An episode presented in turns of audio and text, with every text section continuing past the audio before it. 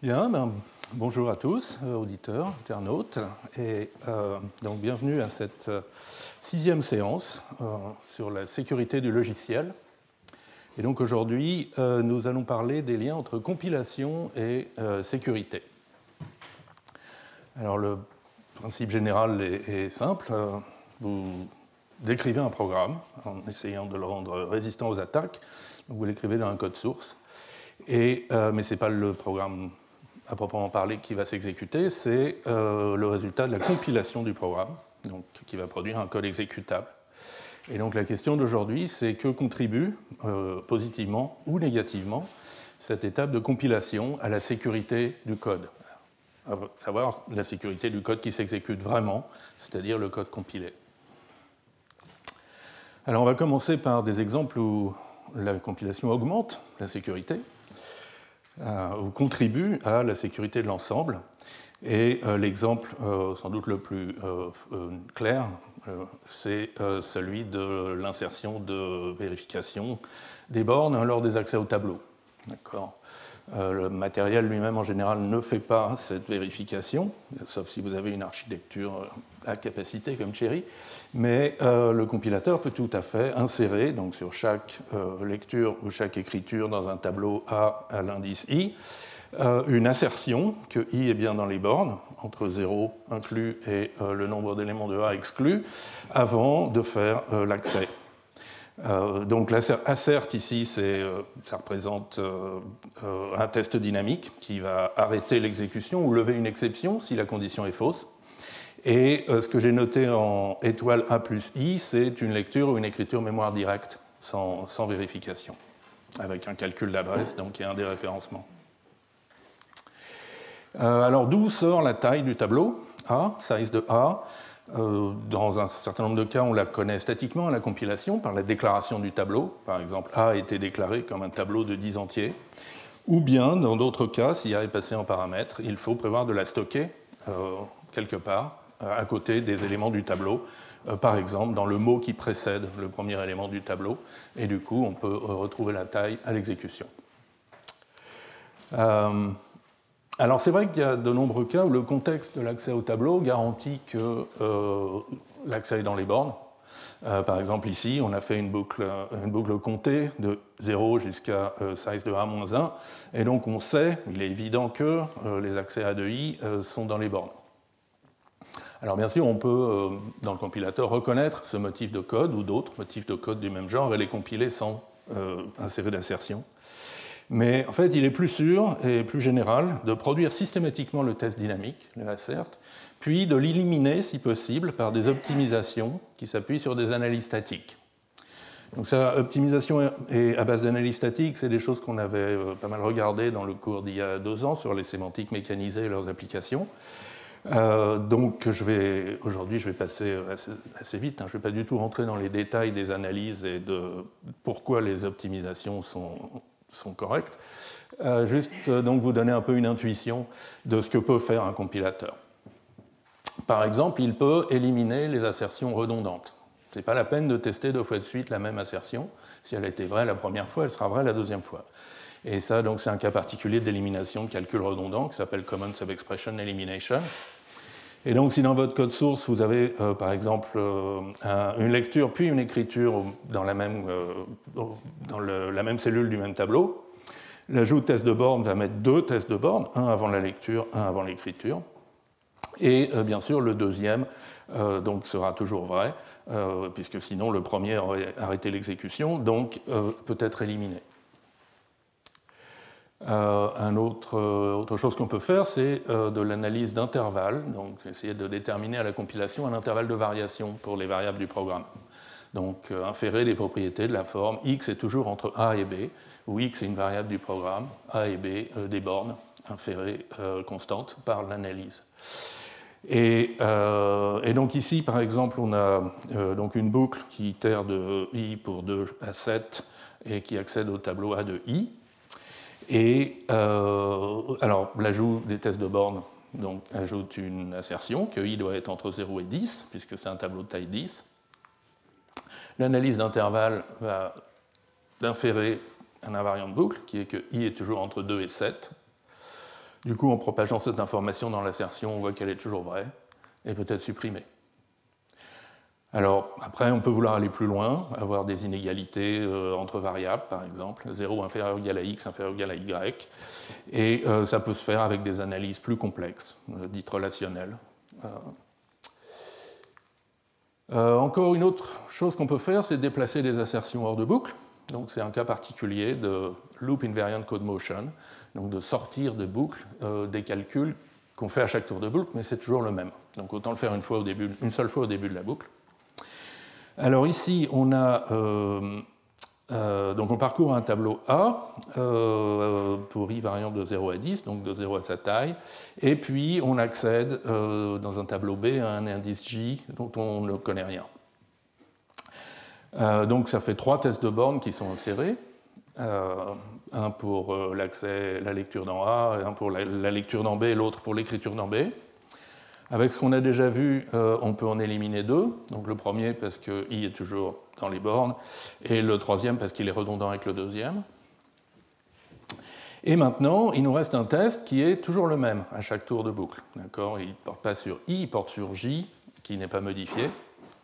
Donc, et la boucle est exécutée au moins une fois. Donc, on peut faire le test une seule fois au début, plutôt que dix fois euh, euh, à chacun des dix tours de boucle.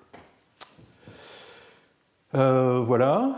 Euh, ah oui, et encore, une petite chose qu'on peut faire pour, améliorer euh, tout ça, c'est l'expansion en ligne de fonction, donc inlining, où au point d'appel d'une fonction, on, met une copie du corps de la fonction, et du coup on peut spécialiser le corps, optimiser le corps de la fonction en fonction de, ce qu'on sait, en fonction du contexte d'appel. Donc ici en haut, on a, on a, une fonction f qui est générique sur un tableau A et un indice i, et où l'assertion ne peut pas être optimisée. Et puis, on l'utilise dans un contexte où on connaît le tableau, c'est B, et on connaît, sa taille, c'est 10, on connaît l'indice, c'est 2. Et donc, après expansion de f dans G, on a une assertion qui est trivialement euh, euh, satisfaite. Euh, voilà, donc ça c'était pour les bornes de, de, tableau. Après, il y a des protections plus spécifiques qui peuvent aussi être insérées pendant la compilation. Et donc là, je vais vous donner l'exemple de la protection contre l'attaque Spectre version 1 qu'on avait vue il y a deux semaines. Donc une attaque par exécution spéculative, où euh, même si euh, on, le test de borne échoue, si on n'est pas dans les bornes du tableau, l'accès peut quand même être exécuté de manière spéculative et laisser des traces dans euh, le cache, typiquement, et donc faire fuiter des données. Et donc la contre-mesure recommandée, c'est donc non seulement de faire le test de bord, mais d'accéder non pas à l'adresse A plus I, mais A plus une certaine opération de I, que je note clip, donc clip de I et de size de A. Et l'idée, c'est que c'est une expression sans branchement qui, euh, si on est dans les bornes, c'est-à-dire si I est entre 0 et n, renvoie I, et donc on va bien accéder à A plus I. Et si on n'est pas dans les bornes, elle renvoie 0, typiquement, ou disons une constante, et petite, de sorte que l'accès spéculatif sera fait toujours au même endroit, à A plus 0 et, jamais euh, très loin euh, de A. Et alors on peut se demander euh, comment on implémente un opérateur clip comme ça. Alors il y a plein d'astuces. Par exemple, en x86, vous avez une séquence en trois instructions avec une comparaison, une soustraction avec retenue de, x sur x, donc qui fait 0 ou 1, 0 ou moins 1, pardon, et qu'on utilise ensuite comme masque. voilà. Euh, alors il y a plein d'autres exemples de, choses positives pour la sécurité que le compilateur peut faire. On a beaucoup parlé des, bornes euh, dans les tableaux, mais il y a aussi tout ce qui touche au typage dynamique dans des langages comme JavaScript ou, Scheme. Et là aussi, c'est un peu la même idée. On, on produit des assertions de typage dynamique et on peut, dans beaucoup de cas, les optimiser. Et puis, il y a des protections plus spécifiques. Euh, la semaine dernière, dans le séminaire de Karine Edeman, on a vu des protections contre les fautes du matériel et les injections de fautes dans le matériel. Euh, la semaine prochaine, dans le séminaire de Frank Pissens, je crois qu'il montrera quelques euh, protections contre d'autres attaques que Spec version 1 sur les exécutions spéculatives. Et au séminaire aujourd'hui, Sandrine Blasi va nous parler de de code, qui est aussi d'une certaine manière une étape de compilation qui augmente la sécurité du code, en le rendant plus difficile à le décompiler. Voilà, donc ça c'était le, côté positif de la compilation. Maintenant, euh, regardons le revers de la médaille.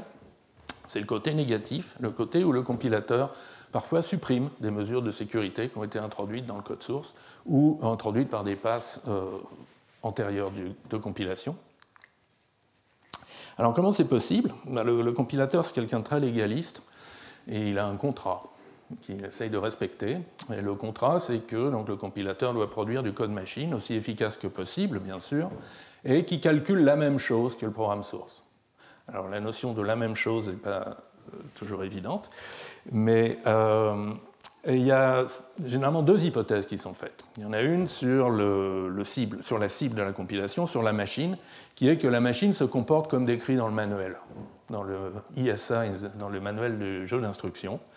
Et ça, ça veut dire notamment qu'elle ne fait pas de faute, qu'on ne peut pas vraiment observer le temps d'exécution, qu'on ne peut pas observer l'exécution spéculative, etc.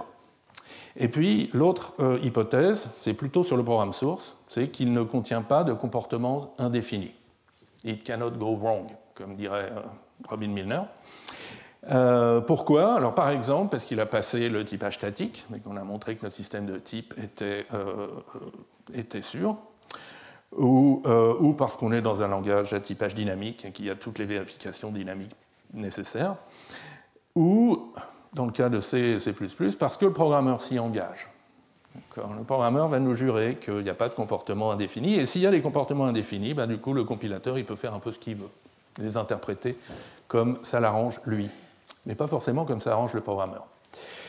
Donc, euh, donc, voyons un peu ce que ça donne. Déjà, la première partie du contrat, que la machine se comporte normalement. Bah, du coup, ça permet d'optimiser, entre guillemets, de supprimer un certain nombre de protections contre les attaques en faute. Donc, euh, ce qu'avait montré euh, Karine Edeman la semaine dernière, elle avait proposé de faire de la redondance sur les tests. Donc, si vous testez, y avait une conditionnelle if then else qui teste une certaine condition. Dans la branche then, on peut retester la condition, qu'elle est vraie, et dans la branche else, retester que la condition est fausse. Et euh, si par hasard, on est en train de sauter par-dessus le if ou autre comportement non désiré.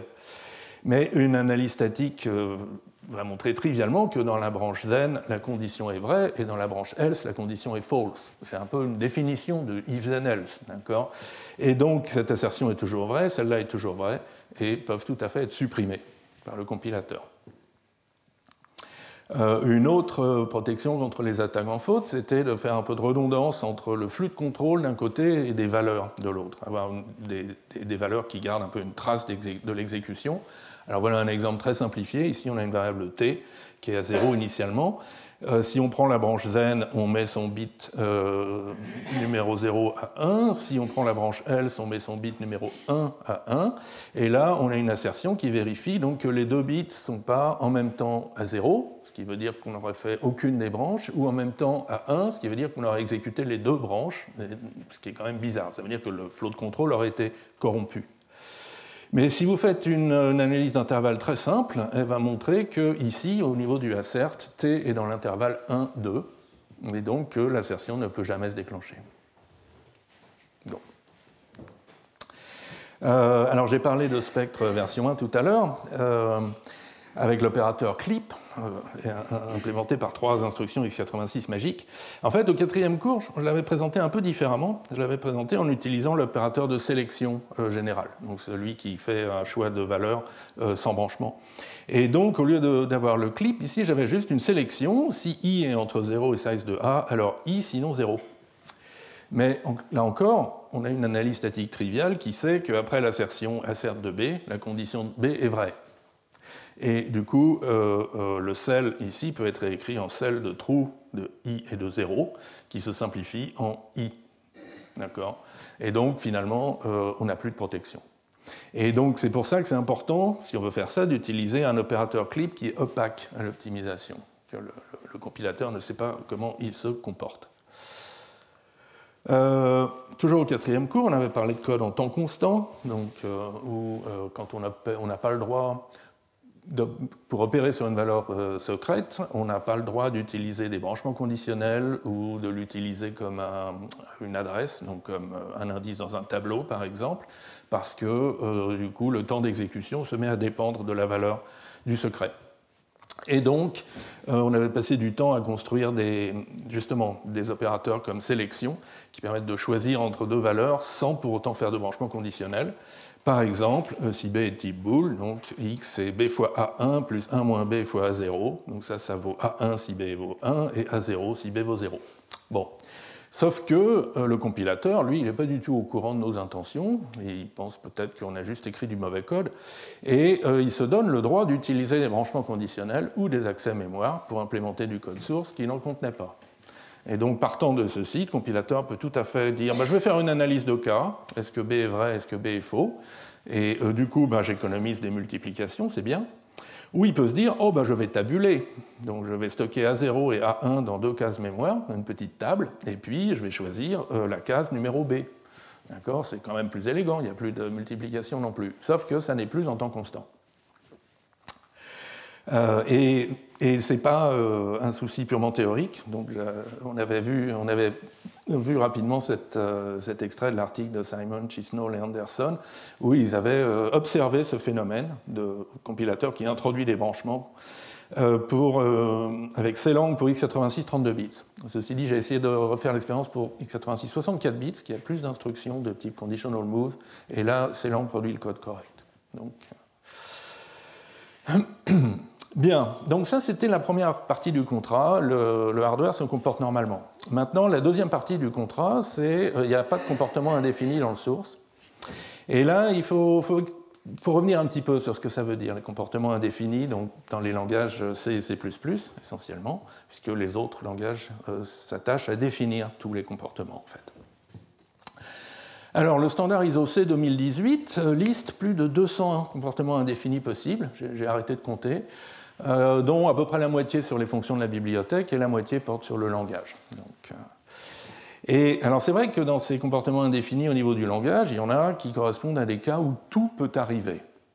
L'exemple qu'on avait détaillé au premier cours, c'était l'écriture dans un tableau, euh, l'écriture hors des bornes dans un tableau. En particulier si le tableau est dans la pile. D'accord Donc ici on a un tableau de 80 caractères et on le fait remplir par la fonction getS, qui lit des caractères sur l'entrée standard et puis ne vérifie pas les bornes du tableau. Et donc si getS écrit plus de 80 caractères, ça déborde, ça peut écraser la valeur de OK, du coup la fonction va renvoyer un résultat incorrect. Ça peut écraser un petit peu plus loin dans la pile, là où est l'adresse de retour de la fonction check, et euh, donc ça peut causer un plantage quand la fonction check retourne. Et puis surtout, ça peut rediriger l'adresse de retour vers un code du choix, euh, choisi par l'attaquant.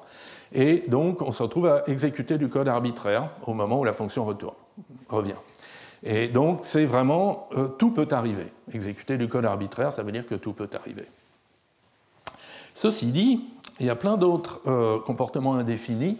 C'est en fait des cas où euh, les gens qui ont écrit le standard C ou C n'ont pas trop voulu s'engager. Ils ont voulu dire bah, Différentes machines se comportent différemment et on veut donner au compilateur la possibilité de, suivre le comportement de la machine parce que c'est ça qui va être le plus efficace. Et, et, du coup, tous les compilateurs vont avoir raison. Même s'ils implémentent les choses un peu différemment. Un exemple simple, c'est le déréférencement du pointeur nul.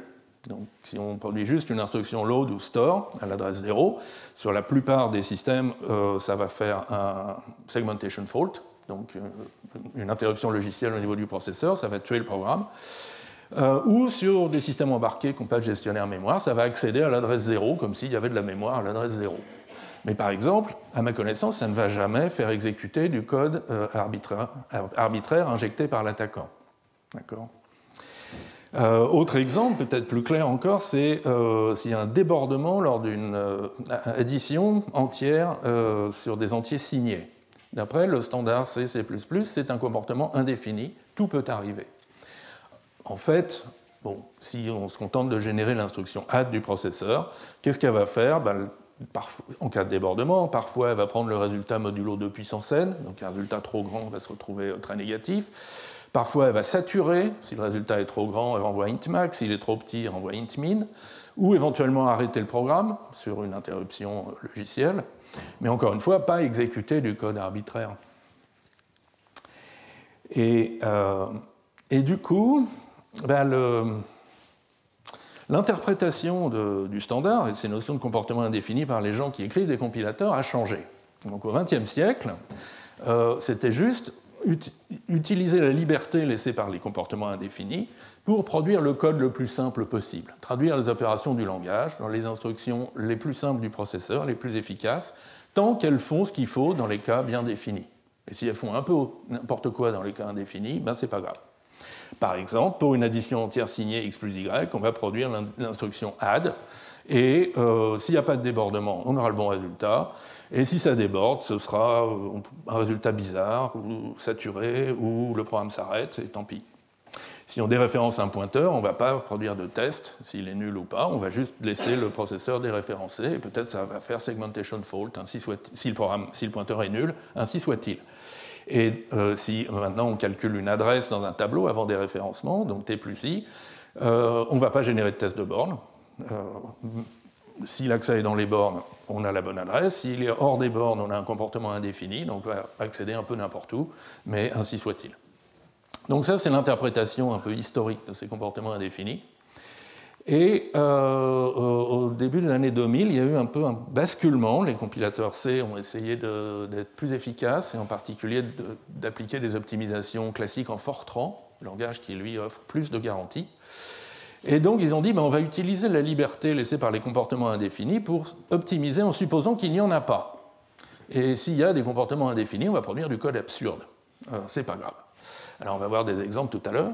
Et donc d'une certaine manière, les comportements indéfinis, ça donne des informations, exactement, supposez qu'il n'y a pas de comportement indéfini, donc ça donne simplement des informations en plus pour l'optimisation.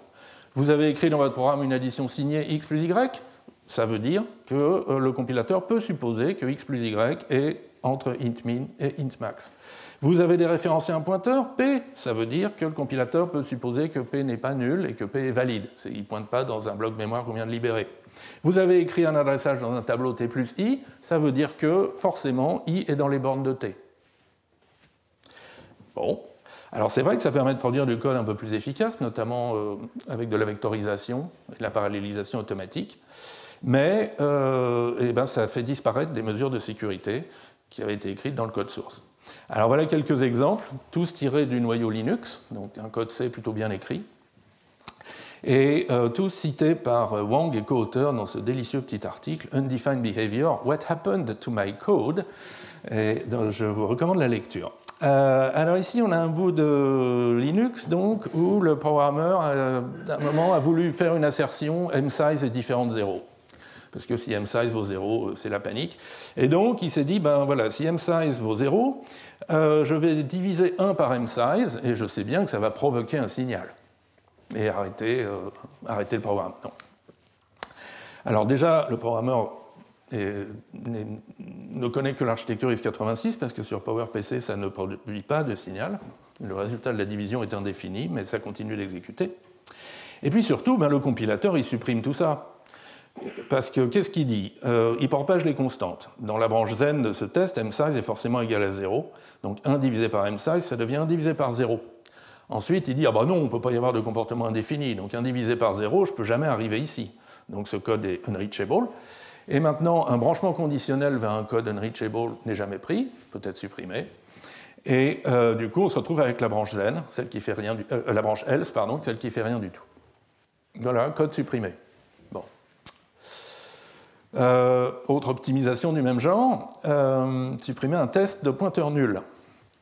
Alors là, c'est un code un petit peu plus compliqué qui récupère un pointeur thune à partir de différents paramètres. Et euh, si thune est nul, renvoie une erreur, Paul R.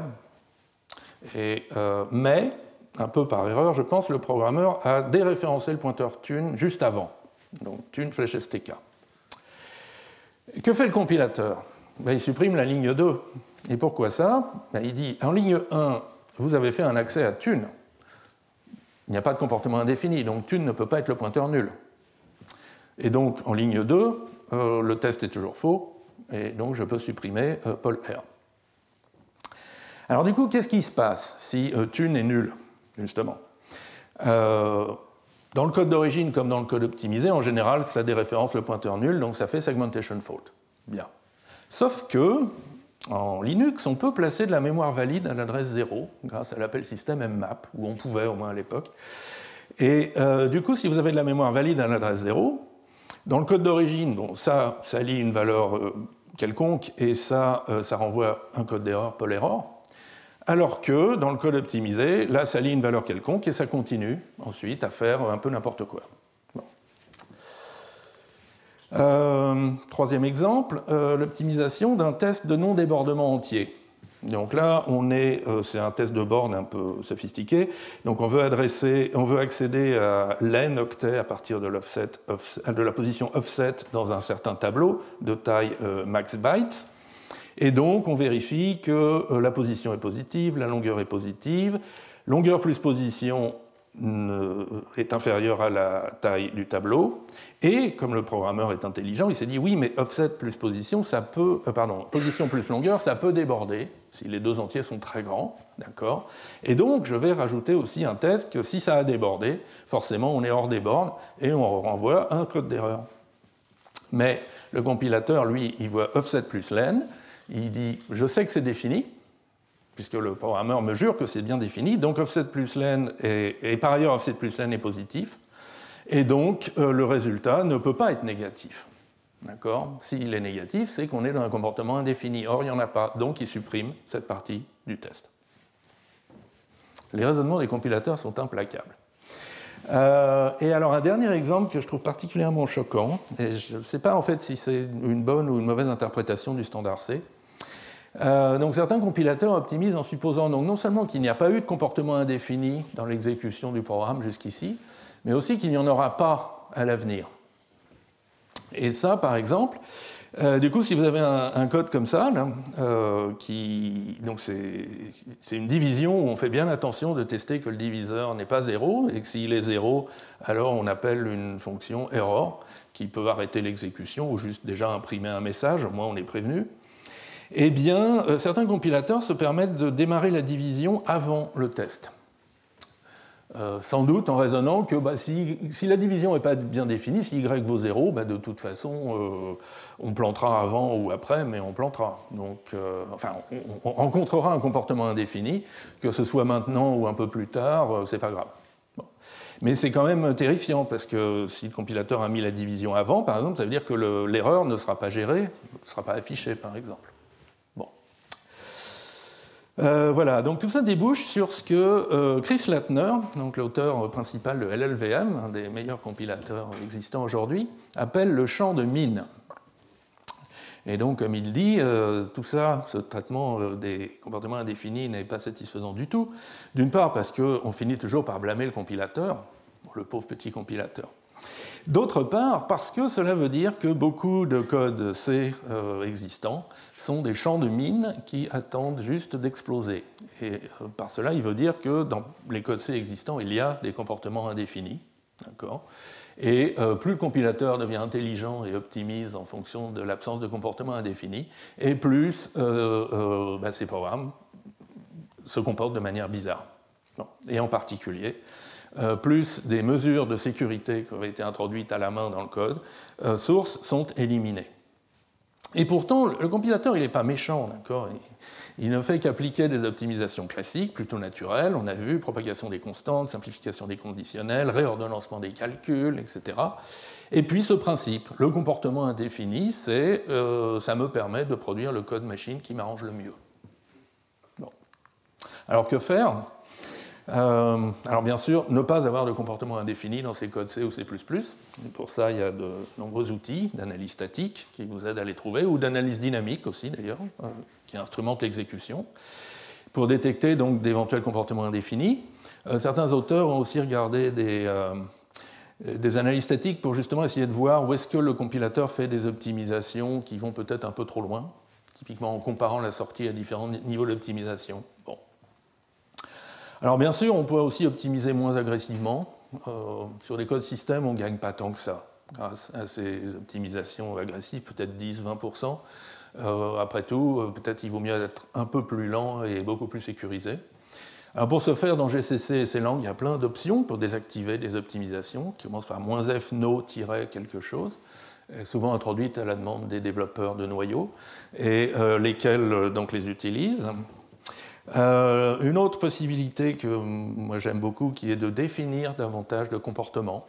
Donc dans mon compilateur vérifié CompCert C, euh, on définit la sémantique de beaucoup de choses qui sont indéfinies en C, par exemple que l'arithmétique entière est toujours modulo de puissance n, on donne des garanties sur l'ordre d'évaluation dans les expressions, on garantit que le comportement sera préservé jusqu'au premier comportement indéfini, donc ça par exemple, ce réordonnancement est impossible, d'après la sémantique de CompCert, etc. Et puis, comme j'ai déjà eu l'occasion de le dire, peut-être faudrait-il repenser nos choix de langage de programmation lorsqu'il s'agit d'écrire des codes euh, de haute sécurité. Bon. Euh, alors maintenant, j'aimerais euh, passer à... j'aimerais donc discuter un peu avec vous de la sécurité d'un code compilé. Alors déjà, lorsqu'il est exécuté d'une certaine manière tout seul ou en isolation, et ensuite, lorsqu'il est exécuté euh, pas tout seul, donc dans un contexte hostile, lorsqu'il est lié, par exemple, par addition de liens, avec du code qui essaye de l'attaquer. Euh, et alors, dans les deux cas, on voudrait une propriété comme ça. On voudrait que le code exécutable produit par le compilateur soit aussi sécurisé que le code source, au sens que si vous avez une attaque sur le code exécutable qui mène à violer l'intégrité, la confidentialité, la disponibilité, une attaque similaire peut être menée sur le code source et euh, menée à la même violation. Et du coup, ça veut dire que toute attaque peut être expliquée en termes du programme source et de la sémantique du langage source. Je peux afficher le code source sur cet écran et on va le discuter. On n'est pas obligé de descendre jusqu'au code machine qui a été compilé pour comprendre ce qui se passe. Bon. Donc ça, c'est euh, ce qu'on aimerait bien avoir. On va voir que ce n'est pas facile. Alors, il y a quand même un cas où c'est facile, c'est si vous avez un programme complet exécuté en isolation. Donc votre euh, code source, c'est un programme complet, il n'y a pas de variable libre, pas de dépendance sur l'extérieur, et euh, les seules interactions avec le monde extérieur sont via des opérations d'entrée-sortie explicites dans le programme. Et le code compilé, euh, donc lui aussi c'est un programme complet, et on suppose qu'il est exécuté en isolation, comme on a vu euh, par les diverses techniques qu'on a vues dans le cours du 24 mars. Ce qui veut dire, en d'autres termes, que la seule surface d'attaque, la seule manière de le faire se mal comporter, c'est via les entrées-sorties. C'est en lui envoyant des données d'entrée euh, auxquelles il ne s'attend pas. Et à ce moment-là, euh, un, compilateur qui préserve la sémantique des programmes, comme ce compilateur CompSert dont on vient de parler, suffit. Parce que qu'est-ce que ça garantit cette, cette préservation sémantique, c'est que le comportement du code compilé, typiquement les entrées-sorties qu'il va faire, est l'un des comportements permis par la sémantique du code source. Il y avoir du non déterministe dans le code source, donc peut-être le code source en, prévoit plus de comportements que le code compilé. Mais le code compilé, c'est l'un des, le comportement du compilé, c'est l'un des comportements permis. Et du coup, euh, ben, un tel compilateur fournit la compilation sécurisée, parce qu'une attaque sur le code compilé, comme on l'a dit, c'est euh, une trace T des entrées-sorties qui provoque le comportement indésirable, et la même trace T va provoquer un comportement indésirable dans le code source, d'accord, par, euh, par préservation sémantique.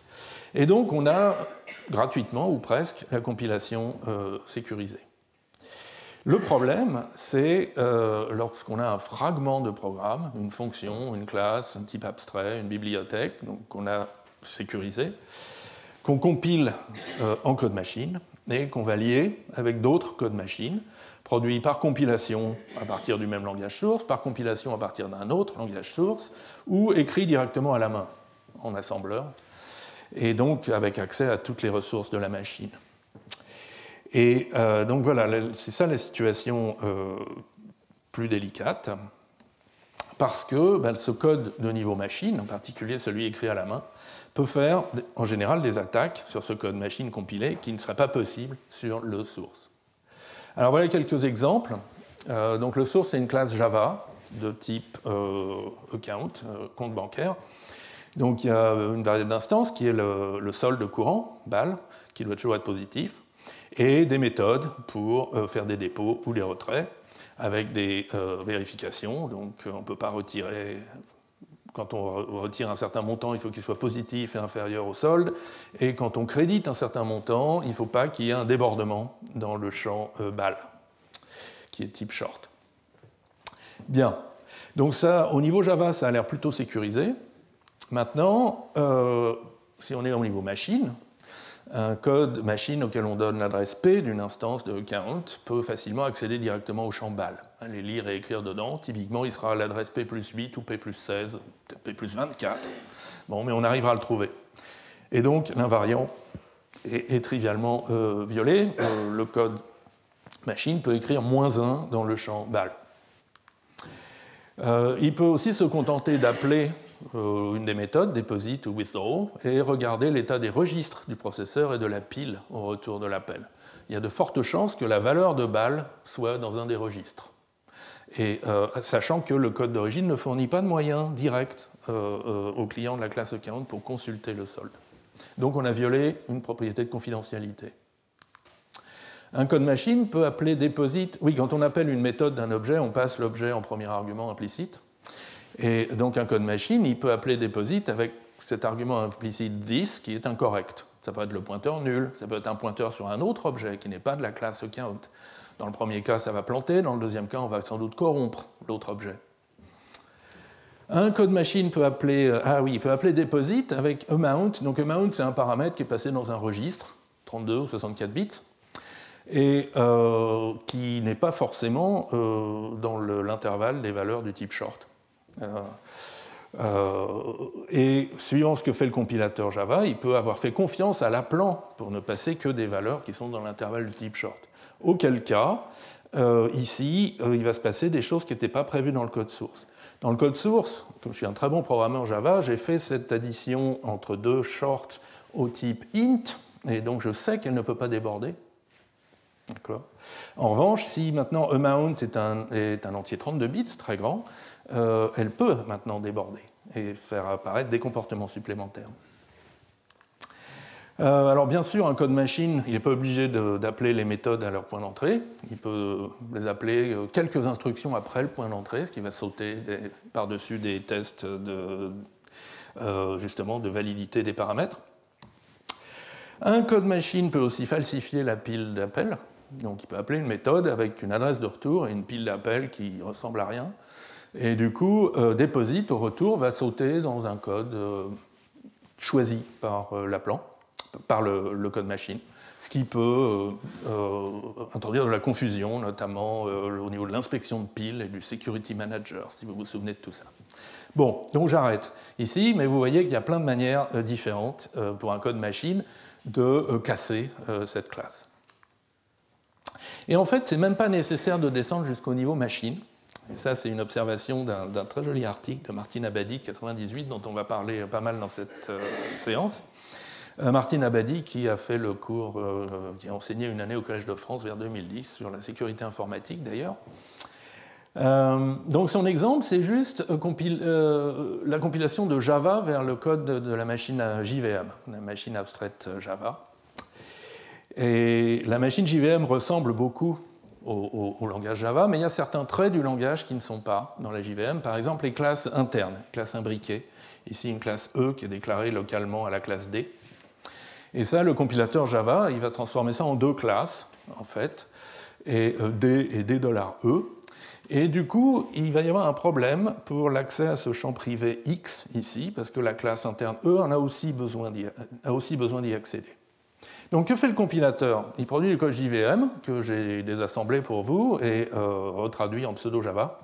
Donc ici, on a euh, notre classe interne D$E, et comme elle a besoin pour, euh, pour s'initialiser d'un accès au X de la classe D, et que le X de la classe D est privé, donc inaccessible depuis toute autre classe, eh bien le compilateur a introduit une nouvelle méthode, access$000, qui renvoie X, la valeur X de l'objet D en argument. Et du coup, la classe interne l'utilise pour récupérer la valeur de x. Euh, le x ici, c'est peut-être des y, mais c'est pas grave. Oui, c'est des y. Euh, et du coup, si maintenant vous écrivez du code JVM à la main, ce qui est tout à fait possible, il y a des assembleurs pour la machine JVM, euh, ben vous allez pouvoir lire x de l'extérieur de la classe D en appelant vous-même cette méthode d.access$000. Et euh, donc dans cet article de 98, euh, Abedi, non seulement il donne ce joli exemple, mais euh, il propose un cadre un peu formel pour raisonner sur ces attaques de bas niveau. qui utilise l'équivalence observationnelle et le fait que les équivalences observationnelles ne sont pas préservées par la compilation. Alors on va passer pas mal de temps d'ici à la fin du cours pour expliquer formellement ce que ça veut dire, mais très grossièrement, l'idée est la suivante. Euh, on peut caractériser une attaque bas niveau comme le fait qu'on a deux fragments de code source, F1 et F2, qui sont indistinguables au niveau du code source. On peut remplacer l'un par l'autre et aucun code source ne va pouvoir faire la différence. Mais dont les codes compilés, C de F1, C de F2, peuvent être distingués au niveau du langage cible. Alors l'exemple, on revient sur l'exemple d'Abadi. Euh, à gauche, donc, c'est la classe euh, telle qu'on l'a vue, où y est initialisé par x. À droite, c'est euh, une variante où y est initialisé par 0. je prétends que les deux classes sont indistinguables par du code Java, puisque de toute manière, ce champ y qui est privé à e ne peut être accédé, n'est pas accédé à l'intérieur de d et de e, et n'est pas visible à l'extérieur. Donc, personne, essentiellement, personne ne peut faire la différence. mais leurs codes JVM sont distinguables par du code JVM. La classe de gauche a une méthode de plus, access $000. Bon. Et donc, l'équivalence observationnelle au niveau Java n'est pas préservée au niveau JVM. Voilà. Alors, on va rentrer un peu dans les détails de, ce que c'est que l'équivalence observationnelle, et euh, à la fois en sémantique classique et puis vis à -vis de la sécurité. Euh, donc, euh, un peu plus formellement, deux fragments de code, F1, F2, deux fonctions, deux classes, deux types abstraits, deux bibliothèques, sont observationnellement équivalents si pour tout contexte C, donc un contexte c'est un programme à trou, c'est un programme dans lequel il y a un trou dans lequel on peut, qui attend le fragment de code pour devenir un programme complet. Euh, et donc, les programmes complets C où le trou est remplacé par F1 et C où le trou est remplacé par F2, donc C lié avec F1, C lié avec F2, si vous voulez. Donc ces deux programmes complets se comportent pareil. Alors vis-à-vis de quels critères? Généralement, c'est vis-à-vis de la terminaison. Donc on dit que si l'un termine, euh, il suffit que l'un termine, enfin l'un termine si et seulement si l'autre termine. Donc soit les deux terminent, soit les deux divergent, ça suffit. Euh, après, on peut exiger des choses plus fortes. Par exemple, s'ils terminent, c'est sur la même valeur, mais c'est même pas absolument nécessaire. Et euh, donc, exemple, les deux classes D précédentes sont euh, observationnellement équivalentes au niveau Java. Euh, alors, on va prendre des exemples plutôt sur des langages fonctionnels stricts typés, parce que c'est les langages que j'aime bien, les langages à la camel, et puis parce que ça fait des exemples plus petits que des classes Java. donc, sur des types de base, comme les entiers, l'équivalence, c'est l'égalité. Évidemment, 0 est équivalent à 0, puisque si vous mettez 0 ou bien 0 dans un programme, ça fait la même chose. En revanche, 0 n'est pas équivalent à 1, parce que euh, ici j'ai un, contexte, un programme, qui teste est-ce que le trou est égal à 0 Si oui, je diverge, oméga c'est la divergence. Sinon, je termine tout de suite. Ben, ce contexte, il va distinguer 0 et 1, bien sûr. Pour 0, il euh, diverge, et pour 1, il termine. Alors pour des fonctions sur les types de base, par exemple des entiers dans les entiers, l'équivalence c'est l'égalité extensionnelle. Euh, les fonctions sont équivalentes si elles envoient les mêmes arguments sur les mêmes résultats. Par exemple, euh, euh, l'addition, donc x plus x, lambda x, x plus x, la fonction qui a x associe x plus x, c'est la même chose que la fonction qui a x associe x fois 2. Les résultats sont toujours les mêmes. En revanche, la fonction successeur n'est pas observationnellement la même chose que la fonction prédécesseur, parce que successeur de 0, c'est 1, prédécesseur de 0, c'est moins 1, et on peut les distinguer facilement. Et euh, alors un exemple euh, qui va revenir souvent. Euh, maintenant, si on est au type unit, donc l'identité sur le type unit, il n'y a qu'une valeur dans le type unit, la constante vide. Et donc l'identité sur le type unit, ça envoie vide sur vide, et c'est équivalent à la fonction constante qui prend x de type unit et renvoie toujours vide. D'accord? Dans les deux cas, c'est vide, flèche vide. De même, si vous avez l'identité sur les booléens, c'est équivalent à la fonction qui est ici à, droite, qui dit que si l'argument x, et non pas b, euh, est, vrai, alors euh, vrai, sinon faux. Les deux fonctions envoient vrai sur vrai et faux sur faux, donc elles sont équivalentes. Bien. Euh, alors là où ça devient rigolo, c'est pour les fonctions d'ordre supérieur, donc des fonctions qui prennent d'autres fonctions en argument parce que l'équivalence observationnelle permet de détecter assez finement comment ces fonctions utilisent leurs arguments fonctionnels. et en particulier combien est-ce qu'il les appelle et combien de fois? Par exemple, ici j'ai une fonction qui prend f, un code de, type unit flash unit, et qui l'appelle. Et là, j'ai une fonction qui prend f et qui l'appelle deux fois. Dans les deux cas, le résultat c'est unit, bien sûr, euh, mais euh, je dis qu'on ne peut pas les distinguer, parce qu'essentiellement, il n'y a que deux comportements possibles pour une fonction type unit flash unit, soit renvoyer unit, soit diverger. Mais si f renvoie unit, les deux côtés renvoient unit, et si f diverge, les deux côtés divergent. En revanche, euh, là je vois une différence entre la fonction qui appelle f et la fonction qui ne l'appelle pas, et qui renvoie tout de suite vide. D'accord? Puisque cette dernière fonction, si je lui passe une fonction f qui diverge, elle termine, alors que celle-là, si je lui passe une fonction f qui diverge, elle diverge. D'accord? Et alors un exemple sur lequel on va revenir un petit peu plus tard, c'est le ou euh, paresseux. Euh, donc l'opérateur euh, bar bar de, C ou, de C++ ou de Java ou de plein d'autres langages. donc ici on présente ça comme un opérateur qui prend deux fonctions euh, qui vont évaluer un booléen de manière paresseuse, qui vont l'évaluer à la demande, unit flash bool. Et l'idée, c'est ben, on peut commencer par la gauche, on teste le booléen de gauche, et s'il est vrai, alors on n'a même pas besoin d'évaluer le booléen de droite, même s'il ne va pas terminer, d'accord? Et puis on peut aussi le faire de droite à gauche, donc on teste le booléen de droite, y, s'il est vrai, on renvoie vrai, et c'est seulement s'il est faux qu'il faut évaluer le booléen de gauche. Et euh, ces deux fonctions ne sont pas équivalentes, puisque si vous lui passez par exemple un x qui diverge, la première diverge, et, un y qui envoie trou, excusez-moi,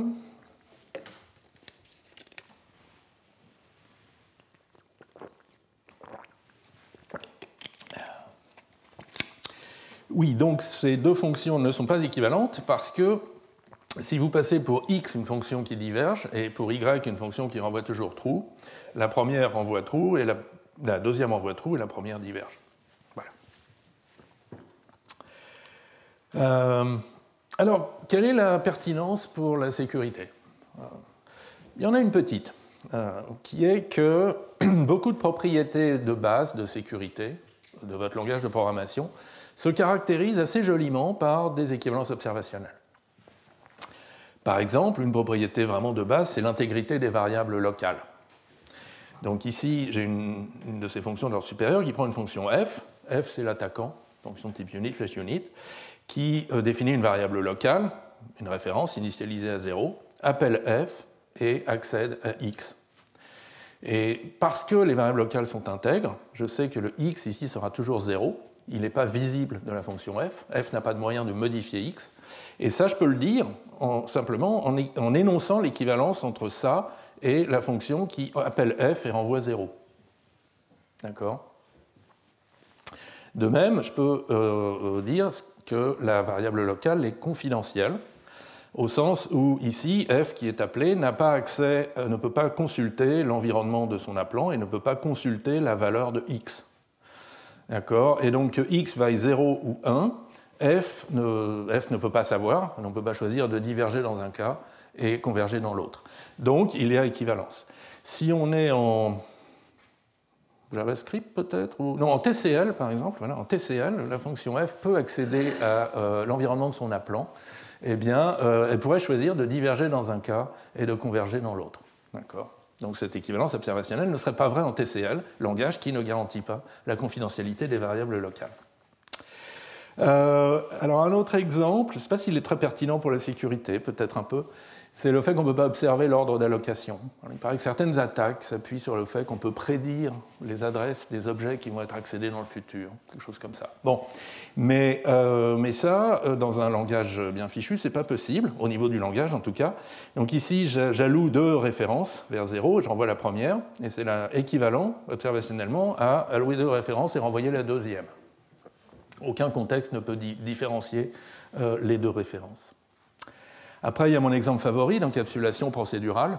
Donc ici, j'ai une référence, euh, un compteur qui est une référence initialisée à 0 et euh, que je cache par portée lexicale dans une fonction qui donc va être la seule à pouvoir accéder à C et qui incrémente C et renvoie sa valeur. Donc observationnellement, cette fonction, si je l'appelle plusieurs fois, elle devrait renvoyer 1, 2, 3, 4, 5, etc. Maintenant, à droite, j'ai une fonction légèrement différente, où la référence maintenant compte vers le bas. Donc à chaque appel, je la décrémente, mais je renvoie l'opposé de la valeur courante. Donc l'état interne est différent. Ici, ça va être 1, 2, 3, 4, 5. Là, c'est moins 1, moins 2, moins 3, moins 4, moins 5. Mais les résultats sont les mêmes. 1, 2, 3, 4, 5 dans les deux cas. Et donc, euh, si l'encapsulation procédurale fonctionne, ces deux fonctions sont équivalentes observationnellement. On ne peut pas les distinguer. Et puis, il y a l'abstraction de type, dont on a beaucoup parlé au cours précédent. Euh, donc là, on rappelle, donc on a deux implémentations de la signature du, module des capacités. L'une où les capacités, c'est une liste de permissions. L'autre où les capacités, c'est un bit vecteur, un vecteur de bits encodé dans un entier. Et on a vu donc qu'on pouvait euh, euh, utiliser l'une ou l'autre dans tout programme bien typé sans observer de différence. Et pour ça, on avait construit ce qui s'appelle une relation logique. Et euh, oui, l'existence d'une relation logique implique équivalence observationnelle. Donc c'est un, des meilleurs moyens que je connaisse pour montrer l'équivalence observationnelle. Sachant qu'il y a des cas tordus où on a équivalence observationnelle alors qu'il n'existe pas de relation logique. Mais bon, c'est. Voilà. Alors maintenant, euh, on va oublier la sécurité pendant quelques minutes et euh, faire un petit peu de, sémantique euh, pure. Et donc une des raisons pour lesquelles les sémanticiens des années 70, 80 et 90 se sont beaucoup intéressés à l'équivalence observationnelle, c'est euh, pour ses liens avec les sémantiques dénotationnelles. Donc une sémantique dénotationnelle, on en avait vu une rapidement au cours précédent, c'était celle qu'utilisait Milner dans son article de 78. c'est une fonction qui, à partir d'une expression du langage, un morceau de syntaxe, et euh, d'un environnement, donc qui associe des valeurs aux variables libres, euh, vous renvoie une, valeur, enfin une dénotation, un, objet du domaine. Donc pour Milner, les, objets du langage c'était des expressions, les objets du domaine c'était des valeurs, et pour lui c'était un domaine de Scott. Donc une valeur ça peut être bottom pour dire que ça termine pas, ça peut être un entier, ça peut être une fonction continue de V dans V, ça peut être la constante Vrong, euh, etc. Bref, donc ça c'est un exemple de sémantique dénotationnelle, mais euh, on peut poser de manière générale la relation entre la sémantique dénotationnelle et l'équivalence observationnelle au niveau du langage. Et donc il y a deux propriétés. La sémantique est adéquate si deux expressions qui ont la même dénotation euh, sont équivalentes observationnellement. Et elle est complète si deux expressions équivalentes observationnellement ont la même dénotation et elle est euh, complètement adéquate, il me semble que c'est le terme français correct, mais euh, fully abstract, c'est ce que vous trouverez dans la littérature, elle est fully abstract si elle est adéquate et complète. Donc si ici on a une équivalence. Alors, qu'est-ce que ça veut dire, adéquat, complet et fully abstract? Adéquat, ça veut dire en gros que votre sémantique dénotationnelle n'est pas absurde. Euh, un exemple de sémantique non adéquate, c'est s'il n'y a pas assez de valeur dans votre espace des dénotations. Par exemple, vous avez identifié les constantes true et false du langage dans une seule valeur. Alors bien sûr, euh, true et false ont la même dénotation, mais on a vu qu'ils n'étaient pas euh, observationnellement équivalents. Euh, ceci dit, c'est une sémantique complètement inutilisable, qui, qui, ne reflète pas le, sens du langage. Et donc en pratique, les bonnes sémantiques dénotationnelles sont toujours adéquates. Et là, j'ai esquissé la démonstration que je ne vais pas vous lire, mais ça s'appuie sur des hypothèses très raisonnables, par exemple que la dénotation d'un terme qui diverge n'est pas la même que la dénotation d'un terme qui termine. Et euh, que euh, la, dénotation est compositionnelle. La dénotation de C de E, c'est une fonction de la dénotation de E. Donc des hypothèses très, très raisonnables qu'on veut dans toutes les sémantiques dénotationnelles. En revanche, la complétude, c'est là que c'est vraiment compliqué. Parce qu'on a beaucoup de bonnes sémantiques qui sont incomplètes typiquement parce qu'il y a trop de valeurs dans le domaine des valeurs sémantiques V. Il y a des valeurs qui ne sont pas définissables dans le langage de programmation, et donc qui permettent de distinguer des choses au niveau des dénotations qu'on ne peut pas distinguer au niveau du langage source. Alors l'exemple euh, typique, c'est justement les domaines de Scott. Dans les domaines de Scott, on représente les fonctions du langage par des fonctions, des fonctions donc euh, calculables, par des fonctions continues, V dans V, et, euh, les fonctions continues de V dans V, ça contient par exemple des fonctions parallèles qui ne sont pas définissables dans un langage purement séquentiel. Et alors un exemple de OU parallèle, c'est le OU parallèle, donc c'est le OU paresseux très très paresseux, qui renvoie true dès que l'un de ces deux arguments renvoie true, même si l'autre diverge. Donc là, je vous ai fait la table de vérité. Et donc l'idée, c'est que ce OU, il est implémentable. Le seul moyen de l'implémenter, c'est de lancer les calculs de x et de y en parallèle, de manière entrelacée, et de les surveiller. Et dès qu'il y en a un qui s'arrête avec true, on tue l'autre calcul et on renvoie true. Mais si votre langage est purement séquentiel, euh, ça pas, euh, on ne peut pas le définir. Ça. Euh, parce que dans un langage séquentiel, le calcul doit ou bien commencer par évaluer x, et dans ce cas-là, comme dans le ou gauche, qu'on a vu tout à l'heure. Et dans ce cas-là, le cas 2 n'est pas toujours vrai. Ou commencer par évaluer y, et là, c'est le cas 1 qui est invalidé dans certains cas. Et, euh, et du coup, ça permet de montrer l'incomplétude justement d'une sémantique à base de domaine de Scott comme, euh, comme celle de Milner. Et ça, c'est un très, bel, très beau résultat de Gordon Plotkin sur l'étude de PCF, donc un langage euh, fonctionnel simplement typé et euh, où justement donc, il montre qu'avec une sémantique dénotationnelle dans laquelle le ou parallèle est définissable, eh bien euh, cette sémantique elle est pas, euh, qui contient le, ou parallèle, cette sémantique n'est pas complète. Et alors la construction est un peu subtile, mais j'essaie de, de vous la résumer. Donc il définit dans le langage de programmation deux fonctions d'ordre supérieur, M0 et M1, qui prennent un ou, un ou en argument. Donc c'est ce que Gérard Berry appelle des goûteurs de ou. Et donc on prend un f donc, qui ressemble à un ou euh, paresseux, qui a le bon type en tout cas, et on lui fait subir trois tests. On l'appelle avec true et oméga, donc la divergence, avec oméga et true, et avec faux et faux. Et donc s'il renvoie true, true, s'il termine dans les trois cas en renvoyant true, true, false, alors on renvoie l'entier k, donc qui vaut 0 ou 1, et qui va permettre de distinguer M0 de M1, sinon on diverge. Donc l'observation, c'est que M0 et M1 n'ont pas la même dénotation, car si vous prenez la dénotation de M0 et que vous l'appliquez au OU parallèle, eh bien, euh, les trois tests passent et on renvoie 0. Et si vous prenez la dénotation de M1 et l'appliquez au OU parallèle, les trois tests passent et renvoient 1. Donc, c'est des fonctions différentes au niveau des dénotations. Et pourtant, observationnellement, elles sont équivalentes parce qu'aucune fonction f définissable dans le langage ne peut satisfaire les trois conditions du if. La fonction f étant forcément séquentielle, soit elle commence par évaluer son premier argument, et du coup elle va diverger ici, soit elle commence par évaluer son deuxième argument, et elle va diverger ici, soit elle n'évalue aucun de ces arguments, auquel cas elle est constante. Si renvoie toujours true, elle va échouer ce test-là. Si elle renvoie toujours false, elle va échouer ces deux tests-là. Et donc dans tous les cas, euh, on finit par diverger. Donc voilà. Euh, et donc suite à ça, dans les années 80-90, il y a eu pas mal de travaux pour justement trouver d'autres modèles, pas à base de domaine de Scott, qui soient complets pour des langages séquentiels. Et euh, avec des résultats un peu compliqués. On a fini par avoir des résultats positifs, mais avec des, des domaines à base de jeux à deux joueurs, par exemple, qui sont assez compliqués. Bon, donc fin de, la minute culturelle sur les sémantiques dénotationnelles, revenons un petit peu à la sécurité et à la compilation. Donc Abadi, dans son fameux article de 98, euh, donc Martin Abadi est un homme cultivé en, sémantique qui connaissait parfaitement ces, notions, ce problème de la full abstraction. Et donc il dit, ben, pour un compilateur c'est un peu pareil, euh, on va dire qu'un compilateur est fully abstract s'il préserve les équivalences observationnelles. Donc deux fragments de code source sont équivalents, si et seulement si, deux fragments de code compilés sont équivalents.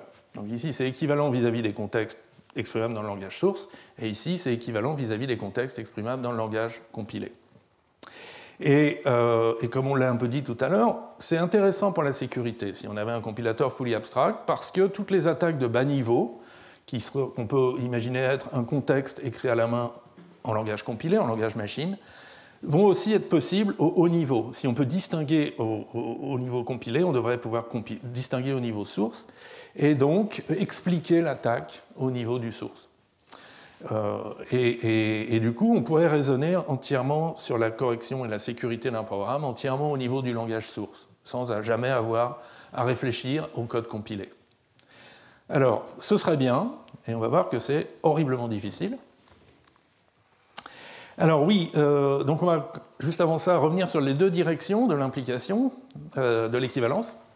Donc la première direction, c'est la direction d'adéquation, et qu'on peut exprimer avec une contraposée. Si F1 est distinguable au niveau de F2 au niveau du source, alors leurs codes compilés sont distinguables.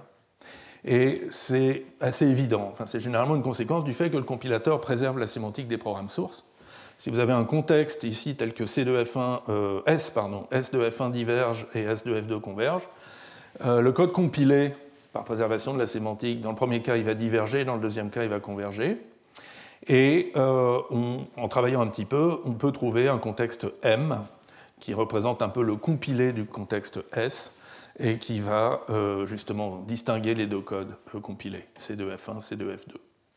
Bon, c'est euh, alors ça peut être un petit peu subtil si par exemple votre compilateur fait des optimisations au moment du link, mais euh, on y arrive. Donc cette direction, elle n'est pas compliquée. C'est l'autre direction qui est horrible, c'est de dire que euh, si vos deux composants sont équivalents au niveau du source, on ne peut pas les distinguer au niveau du compilé, et on a vu plein d'exemples où ben, on y arrivait à les distinguer un contexte de niveau machine peut, en inspectant directement la mémoire, en inspectant les registres, en ne respectant pas les conventions d'appel, euh, distinguer nos deux codes compilés. Et, on le voit si on essaye d'appliquer euh, cette technique de preuve. Si on a un contexte M qui distingue euh, les codes machine, il est très difficile, voire impossible, de construire un contexte source S qui va distinguer F1 et F2 cette traduction arrière de M vers S, euh, c'est la, clé, c'est vraiment le point clé de l'approche. Alors, commençons par un exemple euh, qui a l'air bateau, mais qui déjà, c'est un, résultat de recherche des dix dernières années. Notre compilateur, il va aller d'un langage statiquement typé, fonctionnel statiquement typé, vers le même langage mais dynamiquement typé la compilation est assez triviale, hein. on peut se dire, ben, il suffit d'effacer les types. Alors c'est quoi notre langage source? Donc on a des types qui sont unit, bool, fonction, produit, somme, et des termes, bon, c'est un peu mini-ML, on a des variables, des fonctions, des applications, des fonctions récursives, des booléens avec des constantes, et le if then else, des paires, les deux projections, des injections pour les types somme, à gauche, à droite, un match pour euh, analyser par cas, etc. Et euh, donc ce petit langage, on va le compiler vers le même, mais dynamiquement typé. Donc il n'y a plus de type statique, mais il y a des vérifications dynamiques de type. Alors si on se contente d'effacer les types, euh, c'est un compilateur correct qui préserve la sémantique, mais qui ne préserve pas les équivalences. Donc oui, ça c'est les, travaux donc, de, Vries, Patrignani et Epicens de 2016. effacer les types, ça préserve la sémantique, mais pas les équivalences. Euh, comme on l'a vu, euh, la fonction identité au type unit flash unit est équivalente à la fonction constante, qui renvoie toujours vide. Mais si vous effacez les types, vous avez ici la fonction identité, qui peut être appliquée à n'importe quel euh, argument, et ici la fonction constante, qui renvoie toujours vide. Et donc un contexte non typé distingue ces deux fonctions trivialement. Il suffit de les appeler sur true, par exemple. D'accord? Vous voyez que c'est quand même pas si facile. Hein euh, mais pour sécuriser cette compilation, il faut non seulement effacer les types et protéger le terme effacé par euh, des vérifications supplémentaires, des vérifications dynamiques des valeurs provenant du contexte. Et en particulier, ici, par exemple, une vérification dynamique qui dit ben non, on ne va jamais pouvoir les appeler sur autre chose qu'une euh, valeur de type unit. Alors, donc ça, c'est les équations pour la protection, et puis dualement pour le confinement. Je ne sais pas si je vais vous les lire toutes, mais bon, donc la protection, c'est on prend un terme du monde typé, après effacement, et on veut le rendre plus solide pour utilisation dans le monde non typé. Et le confinement, c'est là que c'est plus intéressant, c'est on prend le monde non typé nous donne quelque chose, typiquement une fonction qui va essayer de nous attaquer, et on lui rajoute euh, des tests de, type ou, des normalisations euh, pour que ça se passe bien. Donc, euh, pour protéger une valeur de type unit ou de valeur de type booléenne, il n'y a rien à faire. Pour protéger une fonction, eh bien, il faut confiner son argument, appeler la fonction et protéger son résultat. Confiner une valeur de type unit, c'est dire c'est forcément vide. Confiner une valeur de type booléen, c'est tester. Si c'est vrai, renvoyer vrai. Si c'est faux, renvoyer faux. Si c'est autre chose, faire une erreur dynamique de type. mais renvoyer quelque chose qui est forcément une bonne valeur du type bool. Et, et confiner une paire, c'est confiner les deux composantes, et confiner une fonction, c'est à nouveau faire l'inverse, c'est-à-dire confiner son résultat et protéger son argument. Et avec ça, euh, ah oui, donc un exemple de protection, vous allez voir que ça marche. Donc euh, maintenant, quand on compile la fonction identité au type bool, on n'obtient pas la fonction identité, on obtient la fonction qui prend x, normalise x comme si c'était un booléen et renvoie x. Et maintenant, si on prend une fonction euh, typée, donc qui prend un booléen et normalise x, ben on a une double normalisation. D'accord? Ça, c'est celle qui est introduite par la compilation, ça, c'est celle qui était dans le code d'origine mais il y a équivalence observationnelle. Ces deux fonctions envoient true sur true, false sur false, et n'importe quelle autre valeur sur une erreur dynamique de type. Euh, et euh, du coup, on arrive à montrer la full abstraction par ce mécanisme de traduction inverse de contexte que j'ai esquissé avec les mains. Je ne sais pas si j'ai beaucoup de temps euh, pour le présenter, mais donc l'idée de base, c'est, supposons donc qu'on a deux codes compilés, C de 1 type tau, C de A2 type tau, qui sont distingués par un contexte non typé. Donc là, j'ai expansé les deux codes compilés. Il y en a un qui diverge, mis dans M, et l'autre qui termine. Et l'idée maintenant, c'est d'essayer de construire un contexte typé S qui va distinguer A1 et A2. Et alors c'est facile, relativement parlant, si le langage source contient en plus un type universel U, un type dans lequel on peut représenter tous les termes non typés. Vous savez, comme en, Camel, on peut aussi euh, programmer en lambda calcul pur, à condition de définir un type un peu comme ça, euh, donc U qui contient toutes les valeurs possibles, euh, soit wrong, soit unit, soit un booléen, soit une paire de deux éléments du type universel, soit une fonction du type universel dans le type universel. Et, donc, à partir de M, on peut le traduire en un contexte typé S, mais qui utilise le type universel, donc dont le true attend une valeur de type universel. Et euh, après, en travaillant encore un peu, en ajoutant des coercions et tout, on peut le transformer en un S, qui est euh, maintenant un trou qui attend un objet de type tau, et dans lequel on peut mettre A1 et A2, et qui va les distinguer. Et là où ça se corse, c'est si votre langage source n'a pas de type universel ou pas de type récursif. Vous ne pouvez pas définir ce type universel. Mais euh, donc il y a une très jolie observation de De Vries et co-auteurs qui est que c'est pas grave, il suffit de pouvoir approximer le type au niveau n, donc le type universel au niveau n. Donc l'approximation au niveau 0, c'est juste unit. L'approximation au niveau n plus 1, c'est soit unit, soit bool, soit une paire d'approximations de niveau n, soit une fonction d'une approximation de niveau n au niveau n. Et l'observation, c'est qu'il euh, ben, suffit de prendre n assez grand pour qu'il ne tombe jamais à 0 avant qu'on ait euh, observé la différence. Cette différence, on va la voir au bout d'un nombre fini d'étapes il y en a un qui va terminer, puis l'autre qui va continuer.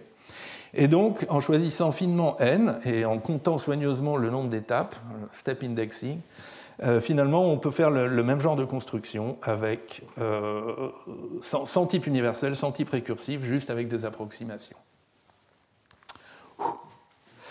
Et alors, tout ça, c'est pas juste un papier de théoricien.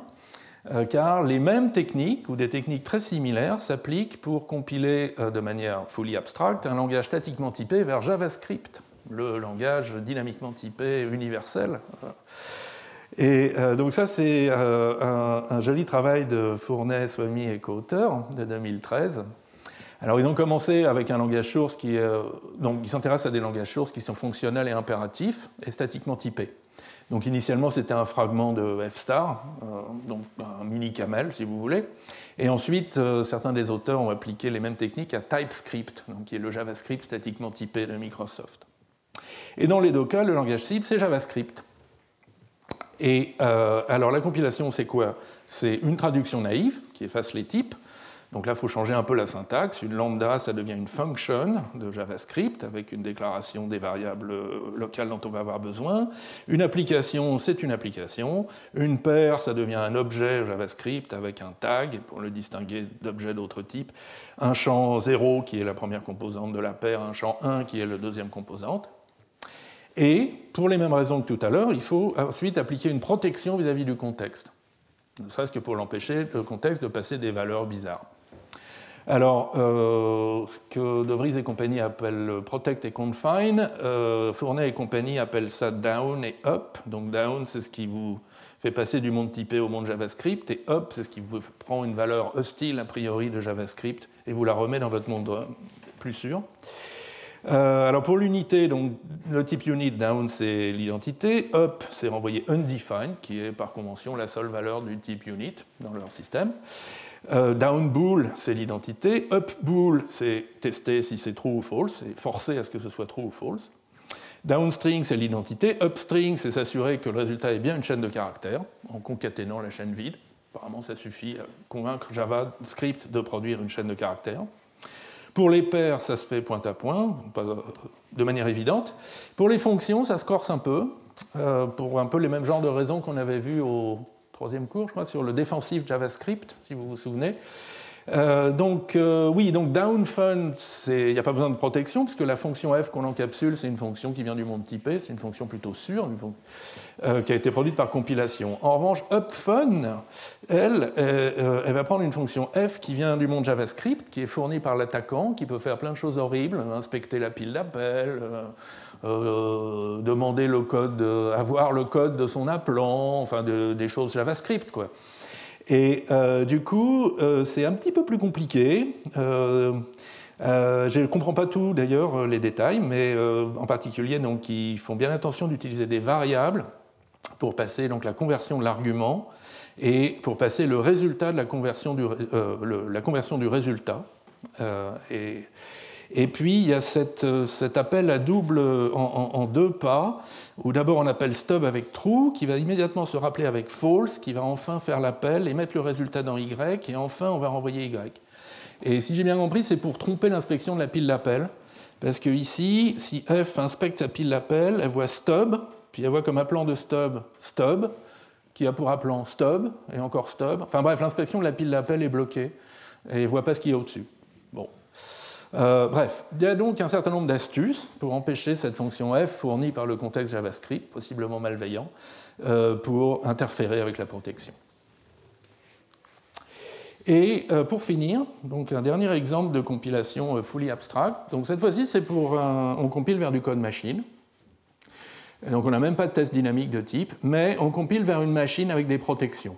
Donc par exemple une machine à capacité, ou plus simplement donc une machine euh, dans laquelle on a deux zones mémoire euh, protégées. Il y a une zone de code, MC, une zone de données, MD, et il y a certains points d'entrée qui sont identifiés dans MC. Et les protections sur la machine sont les suivantes. Un code qui n'est pas dans MC euh, peut sauter dans MC, mais seulement au point d'entrée, pas à une adresse arbitraire. Un code qui n'est pas dans MC ne peut pas accéder aux données, MD, et donc seul le code qui est dans MC peut accéder aux données MD. Et, euh, ah oui, et seul le code qui est dans MC peut sauter donc, à une autre adresse dans MC, à une adresse arbitraire dans MC. Alors ça, ça peut se réaliser de plusieurs manières, par exemple par des enclaves de type SGX sur les processeurs Intel. Euh, sur les cartes à puce, euh, il y a souvent un composant qui s'appelle un Memory Access Controller, et qui fait ce genre de protection. C'est une matrice qui dit euh, telle zone de code a droit à accéder à telle zone de données. Et ça permet de, par exemple de dire qu'il n'y a qu'un tout petit bout de code qui est capable d'accéder à la zone qui contient le code PIN, par exemple, ou ce genre de choses. Bref, donc ce n'est pas complètement irréaliste, euh, ce, modèle d'exécution.